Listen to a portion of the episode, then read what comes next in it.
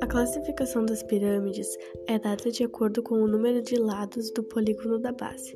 Por exemplo, as pirâmides podem ser triangulares, quando a base é um triângulo, ou seja, três lados, quadrangulares, quando a base é um quadrilátero, ou seja, quatro lados, pentagonais, quando a base é um pentágono, ou seja, cinco lados, e assim por diante.